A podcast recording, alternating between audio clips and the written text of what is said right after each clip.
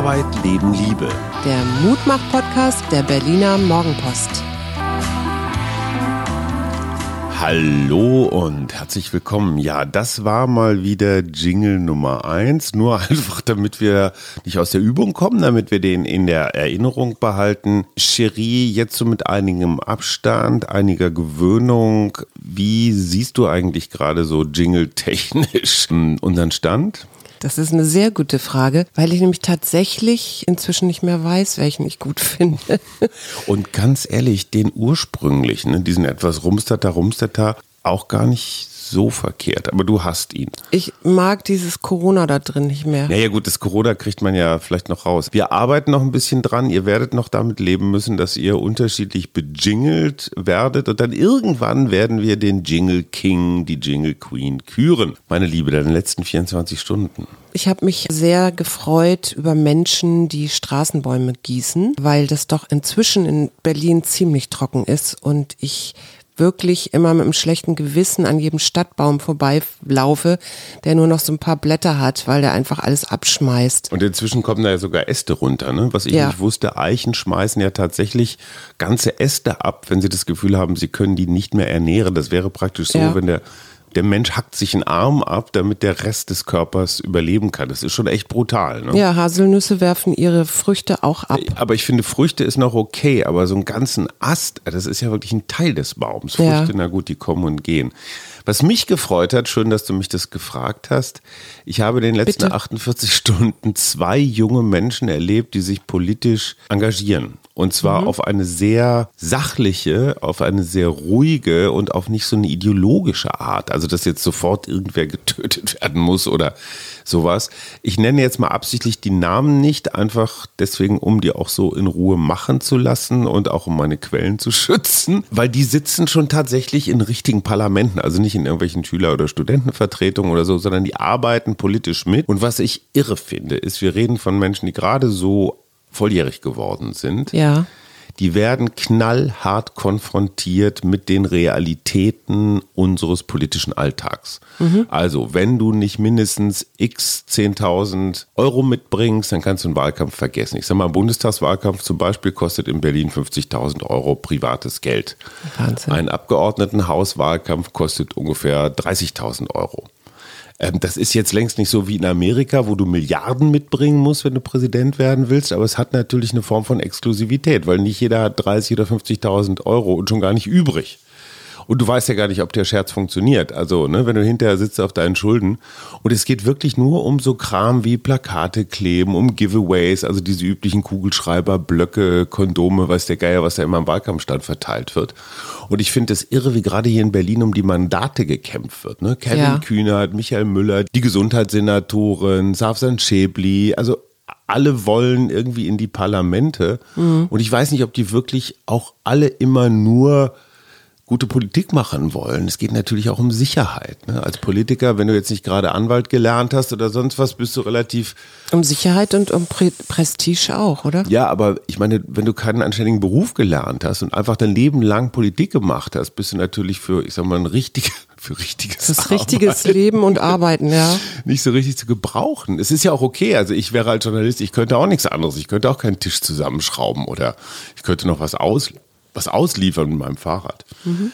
Was hat dich sonst noch bewegt? Ich meine, die Russen, wenn wir mal wieder so richtig schön klischeeartig werden wollen, haben einen Impfstoff entwickelt. Würdest du dich impfen lassen?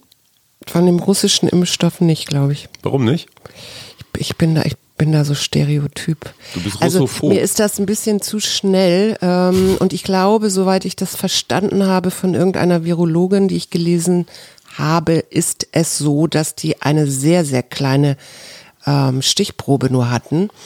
Und das sagt ja noch gar nichts aus. Also was habe ich davon, wenn ich, bin jetzt mal gemein, ich weiß nicht, wie viele es waren am Ende, aber fünf Probanden habe. 50 naja, 50 um Probanden, ja, genau. Äh, und äh, dann ist hat irgendwer ist dann nicht erkrankt oder also mir erschließt sich diese Studie nicht wirklich und insofern würde ich das jetzt erstmal, glaube ich, lassen selber. Und du? Die unmoralische Frage an dich: Aus welchem Land würdest du einen Impfstoff akzeptieren? Also wenn jetzt China zum Beispiel sagen würde, hurra, wir haben einen, oder Nordkorea würde sagen, hurra, wir haben einen, oder Donald Trump würde sagen, hurra, wir haben einen, welcher würde dir Vertrauen einflößen? Wenn ich ganz ehrlich bin, keiner. Obwohl doch vielleicht der chinesische noch am ehesten und der aus, ja, ich glaube, der chinesische. Aber ich finde, das ist eine gruselige Frage. Ja, aber ich finde wirklich. die total interessant, weil es zeigt natürlich so viel dahinter. Ne? In Wirklichkeit würden wir wahrscheinlich einem Schweizer Impfstoff am ehesten trauen oder einem skandinavischen Eigentlich gar keinem oder einem Pharmakonzern. deutschen. Ja, aber so, ich glaube, unserem eigenen Kulturkreis. Ja. Ne, also das, das Schweizer Uhrwerk äh, und der Schweizer Impfstoff. Also ich, wie gesagt, ganz komisch diese Stereotypen. Wladimir Putin hat seine Tochter impfen lassen, beziehungsweise Angeblich, die das hat sich. weiß man nicht, oder? Aber es ist eine tolle Geschichte, finde ich. Ja, aber das ist, der braucht doch genau solche Geschichten, damit sein Volk wieder ich sagt, bin ach, mir nicht ganz sicher, ob der solche Geschichten braucht, weil wenn dieser Impfstoff nicht ausgetestet ist und der Tochter wachsen auf einmal äh, wächst ein Barthaare? Ohr, ja oder ein Ohr auf der Stirn. Ja, Barthaare. Dazu ähm, kann ich nur sagen, hey, sie haben aber Ähnlichkeit mit meiner Frau, außer dem Schnurrbart. Da muss der andere Mann sagen, ich habe aber gar keinen Schnurrbart, ja, aber meine Frau. Von wem stammt dieser ich weiß Klassiker? von wer da kommt, aber ich, ich gebe dir einen zurück. Wir haben ja gesagt, du Mhm. mir einen, ich dir einen. Letztens, als ich auf der Reeperbahn war in Hamburg, hatte die Polizei einen verschlossenen Sarg auf der Straße gefunden. Mhm. Die bekamen den einfach nicht auf. Kenne ich. Warum auch? Mhm. War ja, Ein Zuhälter. ja genau. Ja, das gut. ist so platt, äh, Wie Phipps Asmussen, genau. um den wir sehr trauen. Dazu kommen wir später. Aber lass uns noch mal kurz beim Impfstoff bleiben. Das Interessante ist, weißt du, wie der heißt? Der Impfstoff? nee, Sputnik 5. ja, wie die russische Raumsonde. So, und äh, Sputnik ist eines der 100 wichtigsten Wörter des 20. Jahrhunderts. Warum? Weil das die Mondfahrt, äh, nee, weil es ging ja immer um diesen ähm, Wettbewerb, ob So. nun die Amis oder die Russen als erstes auf dem Mond landen. Ganz genau. Und das ist das Hochinteressante. Es gab den sogenannten Sputnik-Schock. Ähm, 1957 war es, glaube ich, dass die Russen etwas fertiggebracht haben, was sonst keiner fertig gekriegt hat, nämlich so einen Satelliten ins All zu schießen, eben Sputnik. Ja. Daraufhin sind sie im Weißen Haus. Wer war Präsident damals? Richtig, John F. Kennedy. Kennedy. Und sein Vize Lyndon B. Johnson. Und Aber bist du dir sicher mit 57? Angeblich soll John F. Kennedy so, einen- so einen kleinen Zettel seinem Vizepräsidenten hingelegt haben, so von wegen, ähm, was können die Russen, was wir nicht können? Wie schaffen wir das, dass wir die amerikanische Wissenschaft und äh, Forschung dahin kriegen? Welche Ressourcen werden gebraucht? Was können wir als Weißes Haus tun, um das zu beflügeln? Und ähm, ich erwarte eine Antwort innerhalb kürzester Zeit. Also wie gesagt, warum können die das und wir nicht? Sag mir die Ursachen und wie können wir das ändern? Daraus ist das Apollo-Programm und damit letztendlich die Mondlandung hervorgegangen. Ah, verstehe. Aus dem Sputnik-Schock, weil die gesagt haben, das kann nicht sein. Ne? Muss ja überlegen, kalter Krieg, volle Klar, Lotte. Volle Lotte, ja. Und dann diese Russen, von denen man denkt, so das, das Reich der Klobigkeit, ne? die können nur so Lada Nivas bauen oder sowas. Und ich glaube, das ist ein, eine immense Fehleinschätzung. Russland ist ein solches Wissenschaftsland, ein solches Forschungsland. Wir wissen viel zu wenig von denen, das liegt an der Sprache. Amerika ist uns näher mit dem Englischen. Aber ich habe mich ja mal eine Weile um Schach gekümmert und allein diese Schachtradition, ja, also dieses kombinatorische Denken und diese, diese, diese Tradition auch in Forschen, die wir, Entschuldigung mit Verlaub, immer ein ganz klein bisschen so von oben runter, ja, sind denn die, die Russen, die saufen ja nur den ganzen Tag und sind depressiv oder sowas. Das stimmt nicht. Und noch ein kleiner Kollateralnutzen von Sputnik, wenn man sich, wenn man es zuspitzt, hat Sputnik das Internet erfunden weil nämlich aus dem Sputnik-Schock ist das ARPA-Programm hervorgegangen. Advanced Research Projects Agency, also das war eine Abteilung des ähm, Verteidigungsministeriums und die haben einfach überlegt, wie kann man im Falle eines Atomkriegs Daten sichern und haben es dann irgendwann geschafft, so kleine Datenpakete durch Leitungen zu schicken. Das war der Vorläufer ja, des weiß. Internets. Ja. ja, ich weiß. Und es ist total irre, was aus so einem Schock, also boah, die können irgendwas besser als wir. Das erleben wir sonst viel im Sport oder sowas. Und das haben wir jetzt bei dieser Impferei auch.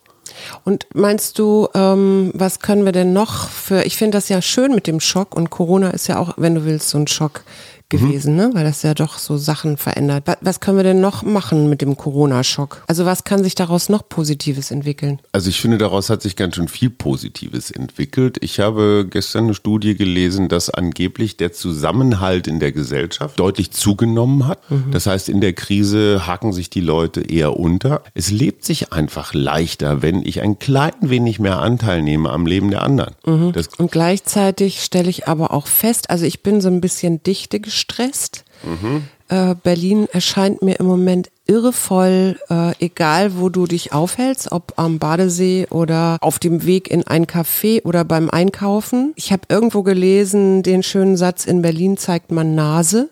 Das sind diese Menschen, die äh, zwar einen Genau, den, den Riss, Rüssel raushält. Über der Atemmaske. Ja, genau. Und ich finde es eigentlich so ein bisschen. Ja, wenn du draußen bist oder so, ist ja auch gut, aber es geht ja so um S-Bahn fahren, weil dann kannst du es ja auch lassen, wenn du dann niest und Corona Naja, ich niese ja nicht und ich glaube schon, dass ich die allermeisten Aerosole bei einem offenen Mund ausstoße.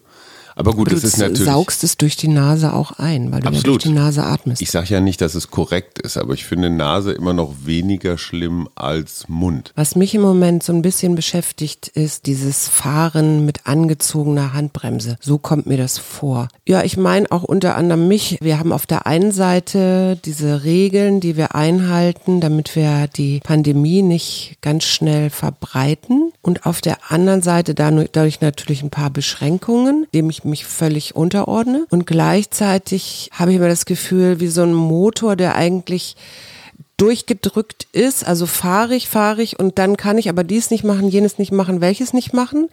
Und dadurch ist das alles immer so ein bisschen reduziert und ich glaube, das kostet unglaublich viel Energie nach wie vor.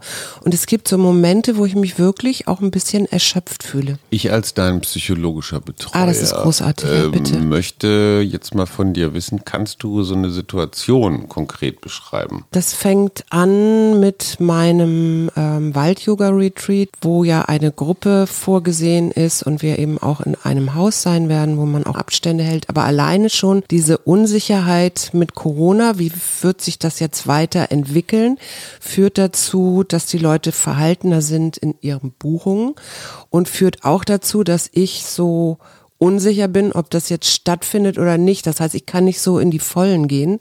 Eigentlich müsste ich das jetzt vorbereiten. Andererseits sieht so aus, als ob es jetzt tatsächlich nicht stattfinden kann. Und das merke ich da. Ich, ich habe da so einen irren Energieaufwand. Ja. Kannst du das nachvollziehen? Das kann ich nachvollziehen. Ähm, ich glaube nur, dass man das Leben nennt. Ja. Weil diese Unsicherheit, findet es statt oder nicht, ist, glaube ich, der Normalfall. Ja. Also in 300.000 Jahren Menschheit. Ich weiß nicht, ob ich morgen noch lebe oder wie das Wetter ist oder so. Und ich glaube, diese Sicherheit, so an dem und dem Tag, an dem und dem Ort wird das und das stattfinden mit den und den Leistungen, ist natürlich nee, ist ein Luxus, den es in Wirklichkeit gar nicht gibt oder nur in allerbesten ich, Zeiten, in allerentwickelten Ich sehe deinen Punkt. Es ist aber gar nicht das, sondern es ist tatsächlich dieses, also klar gibt es diese Regeln, und gleichzeitig gibt es aber dann, wenn du sowas veranstaltest, natürlich auch eine enorme Verantwortung, dass alle mhm. wieder nach Hause fahren und alle wieder gesund sind. Absolut. Und das ist für mich eher, das ist so dieses, dieses nicht greifbare. Aber du hast gerade gesagt, die Verantwortung stresst dich auf der einen Seite, aber auch zum Beispiel die Vorbereitung, ohne zu wissen, ob es überhaupt nee, stattfindet. Ich kann mich ja im Moment nicht vorbereiten, weil ich äh, noch nicht gar nicht sagen kann, ob es überhaupt stattfindet und warum soll ich dann diesen Energieaufwand betreiben, ja. mich vorzubereiten. Aber vertrau doch einfach auf dich. Erstens mal, du hast so einen großen Werkzeugkasten und so eine Workshop-Routine. Vielleicht musst du gar nicht so viel vorbereiten. Ich kenne einige wirklich gute Workshop-Leiter, die sind gar nicht nachlässig oder jetzt irgendwie bequem oder sowas, aber die vertrauen wirklich auf ihr Können und mhm. setzen sich einfach eine Stunde, bevor das alles losgeht oder zwei, hin und sagen, was machen wir denn heute? Ja. Und ich habe das vollste Vertrauen, dass du das hinkriegst. Du bist nämlich ein, Entschuldigung, wenn ich das hier in dieser, auch in dieser Deutlichkeit sagen darf, eine totale Sicherheitsfanatikerin. Kann und dieses sein. Vertrauen in, ich kriege auch das Überraschende, das Unerwartete, kriege ich hin, Entschuldigung, äh, da könntest du noch ein bisschen selbstbewusster sein. Ja, das war, ich weiß auch, dass ich solche Sachen hinkriege. Also, Also. insofern bin ich auch ganz wieder äh, Was soll denn. Mindfuck? Wir hatten das Thema Mindfuck letztes Wochenende. und Das ist Genau. eine sehr viel gehörte Folge. Und was du gerade machst, ist perfekter Mindfuck. Ich weiß, das ist ja auch mein Mindfuck, das habe ich ja schon am Sonntag gesagt. Okay. So, aber ich möchte jetzt mal was ganz anderes. Du warst gestern beim RBB eingeladen in einer aktuellen Sendung, wo auch die live übertragen wurde. Ich konnte das leider nicht alles verfolgen und es ging um Schule in Corona-Zeiten. Und ich würde so gerne mal wissen, was du da an Erkenntnissen mitgenommen hast, weil da waren ja doch unterschiedliche Leute von der Virologin bis zum Schuldirektor. bis zum Gewerkschaftsvertreter, bis, was ich sehr gut fand, auch Schüler. Ich fand die, Landesschulver die Schülervertreter. Eltern, die Eltern kamen mir zu kurz. Also diese Perspektive der klassischen alleinerziehenden Mutter, die angewiesen ist auf zuverlässige Betreuung, weil sie sonst nicht arbeiten kann. Und so, also echtes Problem. Kinder und Kinderbetreuung, beide systemrelevant. Ja? Meine Erkenntnis ganz einfach, organisierte Verantwortungslosigkeit. Jeder schiebt's auf jeden. Die Lehrer und Schulleiter sagen, wir kriegen von der Politik unklare äh, Ansagen. Die Politiker sagen, wir kriegen von den Virologen unklare Ansagen. Masken ja, nein, im Klassenzimmer rein, raus. Die Schüler sagen, äh, wir haben das Gefühl, in den letzten zwei Monaten ist überhaupt nichts passiert. Alle haben Ferien gemacht. Also jeder weiß, warum, und die Eltern sowieso. Ne? Und jeder weiß, warum der andere eigentlich eine Pflaume ist oder an allem schuld ist. Und, und du spielst einfach so immer ringsrum, immer ringsrum. Die sind schuld, die sind schuld, die sind schuld. Und ich habe, ich habe dann so einen Satz gesagt, mit den Methoden des 19. Jahrhunderts vermitteln wir die Inhalte des 20. Jahrhunderts, wollen unsere Kinder aber fit machen fürs 21. Jahrhundert. Ich halte es für super absurd, ganz ehrlich, dass unsere Kinder noch Vokabeln lernen. Das kann man so als Training, ist das okay. Aber jedes Smartphone hat jede Sprache der Welt komplett in sich. Wenn du jetzt was auf Chinesisch sagst, dann halte ich dir mein Smartphone unter die Nase und das übersetzt das in Echtzeit. Das ist interessant, weil ich So, während müssen unsere Kinder das lernen? Frage an dich. Sollen unsere Kinder noch Vokabeln lernen, Grammatik lernen und all das Also lernen? ich finde zumindest so Grund, Grundworte wären schlau. Ich habe aber tatsächlich, so wie du jetzt gerade sagst, ja dann an, in meiner Uni-Karriere gelernt, weil da hast du ja alles auf Englisch. Also Mhm. alle Studien sind auf Englisch, damit auch alle Leute es lesen können. ist ja auch großartig. Und ich habe wirklich da wieder Englisch gelernt, weil ich diese Studien verstehen wollte. Und es ist damit nicht ich sie trivial, benutze. ne? Und es ist nicht trivial.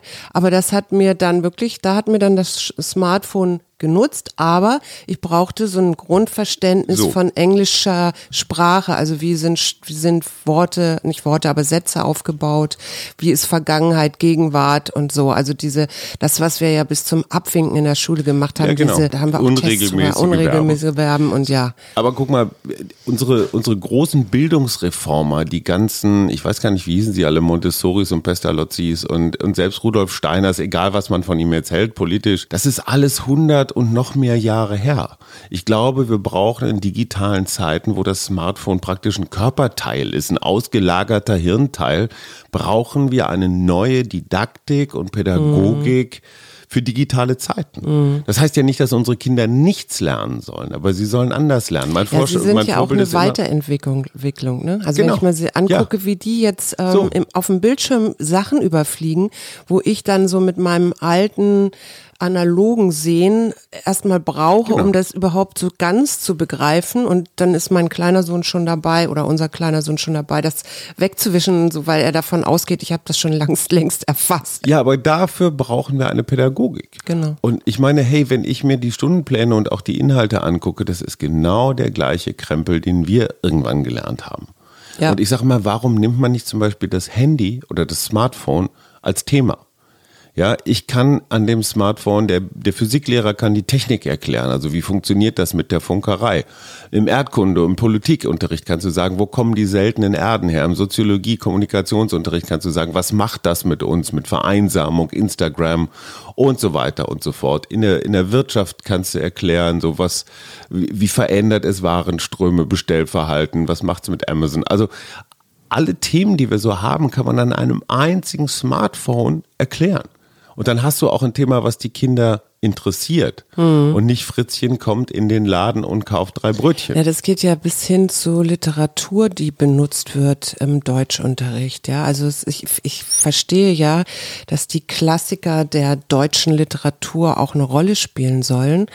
Aber ich finde auch jeden Lehrer gut, der wirklich zeitaktuelle äh, Bücher auch Ich mein, ja, Chick, einholt. Chick wird zum Beispiel. immerhin wird gelesen, ja, aber liebe, liebe Germanisten draußen in der Welt, ich finde Heinrich von Kleist leider massiv überbewertet. Ja, Siehst du wolltest das? diese Sendung oder die Sendung generell äh, jemandem widmen. Widme doch mal. Ja, ich widme diese Sendung tatsächlich Fips Asmussen. Mhm. Und jetzt kommt's. Der ist Hamburger gewesen. Mhm. Ja, eigentlich müsste ich äh, wirklich wissen, wovon ich rede. Ich komme aber aus so einem Elternhaus, wo das überhaupt keine Rolle spielte. Was? Jetzt du mit Fips Asmussen. Kommt ein Mann in die Apotheke und sagt, ich hätte gern Arsen. Sagt der Apotheker, haben Sie einen Attest? Nein, aber eine Frau. So, und das du ist hast der doch Hammer. diesen Ton da auf deinem Ja, Ding. ja, ja, aber das ist jetzt wirklich der Hammer. Und ich stelle eine unmoralische Frage. 40 Jahre Fips Asmussen, ja, das Schnellfeuergewehr der Gags und keiner davon war politisch korrekt. Aber weil die so schnell hintereinander gedonnert wurden, äh, konntest du gar nicht so schnell nachdenken, wie du gelacht hast. Das Interessante ist, Fips Asmussen war Frauenfeind, wie wir das jetzt gerade gesehen haben. Fips Asmussen war auch Rassist. Also da sind auch durchaus Töne drin, die sich gegen andere. und, äh, Fips Asmussen hat dann gesagt, wieso, wir sind doch alle Minderheiten. Also jeder ist irgendwo eine Minderheit. Insofern ist das wieder Also fair. Aluhut war er auch. Nee, das, das würde ich so nicht sagen. Ich fand ihn schon ziemlich liberal. Oder das Feiern des Alkoholismus, ne? Äh, Schatz, wo, wo warst du gestern Abend? fragt sie ihn und er sagt, das wüsste ich auch gerne. Ne? Also er war halt so knülle, dass er sich an nichts erinnern kann. Nach klassischen Maßstäben müsste gerade eine Menge Menschen aufstehen und sagen, es geht nicht an, dass wir diesen chauvinistischen, rassistischen Dauerwellenträger jetzt so feiern, wie wir es tun. Wir tun es aber. Darf man das? Müsste man nicht Fips Asmussen vom Sockel stürzen, so wie man die Kolonialisten vom Sockel gestürzt Ich hat? Das ist kann da nicht mitreden, Schatzi Mausi, weil ich den Mann gar nicht kenne. Ich habe den auch noch nie gehört, gesehen oder sonst wie. Deswegen wollte ich ja von dir wissen. Aber ich habe ja gerade erklärt, ja, du hast es erklärt. müsste gelten für Fips Asmussen Sonderrechte. Darf der Vielleicht Rassist ist das für sein? Tote auch wieder was anderes. Äh, Helmut Schmidt durfte im ICE rauchen. Die Frage ist, gibt es für Fips Asmussen so eine Art Rassismus-Chauvinismus-Ausnahme? Und ich, um ganz ehrlich zu sein, ich werde, glaube ich, diese Frage in meinem Wochenendkommentar stellen, weil ich selber damit, ich bin damit nicht klar. Ich bin großer Fips Asmussen-Fan, bekennend. Ja, also meine Humorsozialisierung war Fips Asmussen, weil der immer so versaut war. Otto Walkes. Ja, den hatte. Insterburg und Co. Ich auch. Und Ulrich Roski, den ich sehr, sehr verehrt habe. Der war der Vorgänger des Raps, des Deutsch-Raps, nur mit intelligenten Texten. Und über wen hast du früher am meisten gelacht? Ich hatte tatsächlich Instaburg und Co., weil das guckte mein Vater auch. Mhm. Und äh, Otto Walkes. Ja, Heinz Erhardt noch so ein bisschen, ne? Nee, der, nicht fade- wirklich. der Der, war bei so uns aus. immer verschrien als Spießer. Ja, absolut. Das war Ja, das war sein, sein, und dann, ach so, dann gab es noch diesen, ähm, dieses Ekel Alfred. den fand ich großartig, Alfred Tetzlaff. Genau, aber der Aber ist auch ja so ein auch. Kryptonazi. Und Ja, aber der, aber das war, das war, das war ein kabarettistischer. Ja, aber das Rassist. ist vielleicht die Antwort auf deine Frage. Aber Fips Asmussen, ja, okay. Satire darf das. Also, Mhm, Dieter Nuhr darf es aber auch nicht. Der wird auch niedergebrüllt. Für deutlich geringere Ausschreitungen. ja, aber da geht's ja noch um irgendwie Wissenschaft und solche Dinge, oder? Überhaupt nicht. Es geht um Cancel Culture. Es geht um die Frage, soll man das verbieten oder soll man es als Zeitzeugnis stehen lassen? Und ich, ich, ich habe keine Antwort. Sag doch mal noch ganz kurz was zu unserer Prohibitionsdiskussion in Berlin. Also Alkohol weg, damit sich Corona weniger ausbreitet. Ja, Ich bin mir sicher, dass es einen Zusammenhang gibt, weil Alkohol einfach die Hemmschwelle senkt und die Leute dichter aufeinander kleben. Ich glaube allerdings, in Berlin den Alkohol zu verbieten, also wenn du eine Revolution anzetteln willst, dann so. ich erinnere nur an das Ordnungsamt, das in Neukölln, ich weiß gar nicht, ob am Wochenende, die Bars kontrolliert hat. Und nur eine einzige Bar ohne Beanstandung war. Also sprich, die Hygieneregeln eingehalten hat und dann auch diese Listen genommen hat von den Leuten, wo die, mhm. also wo du dich eintragen musst, wo du wohnst und so. Wir grüßen noch rasch Armin Laschet in diesem Zusammenhang, der sich besorgt darüber geäußert hat, dass in Düsseldorf ein Stadionkonzert mit äh, Sarah Connor und Brian Adams, oh, der lebt noch, stattfinden soll. 13.000 Leute im Stadion müssen ja ein Hygienekonzept haben, sonst wäre es nicht erlaubt worden. Laschet jetzt der neue Söder? Eine Frage, die wir euch mit in den Rest der Woche geben. Was war denn dein Glück ist für dich heute? Mein Glück ist für mich heute, dass ich ein äh, Tattoo-Motiv für mich gefunden habe. Mein Glück ist heute deine super goldene Hose, die du gerade anhast. Es ist ein Podcast und kein Videocast. Gott sei Dank. Was hast du gezogen? Klarheit. Sehr schön. Befreie deine Wahrnehmung von jeglicher Verwirrung. Konzentriere dich auf eine entschlossene und direkte Ausdrucksweise. Sieh die Welt, wie sie ist, ohne deine Projektionen, Vorurteile und Vermutungen. Wieso habe ich denn das neulich nicht gezogen? Beim Mindfuck hätte das doch ganz gut gepasst. Was machen wir am Wochenende als Spezialsendung? Ich habe ja gedacht, Stoizismus. Mhm. Ich weiß nicht, ob das ein Thema trägt, aber lasst euch überraschen. Wir wünschen eine schöne Restwoche. Schwitzt nicht so viel und bleibt sauber. Bis Muss dann. Ich, ach, Tschüss. der Jingle, verdammt, ja.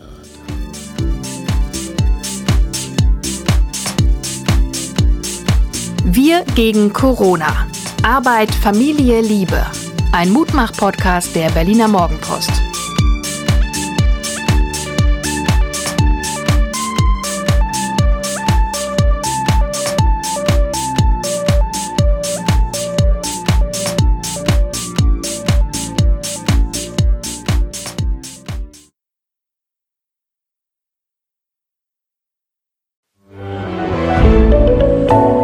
Podcast von Funke.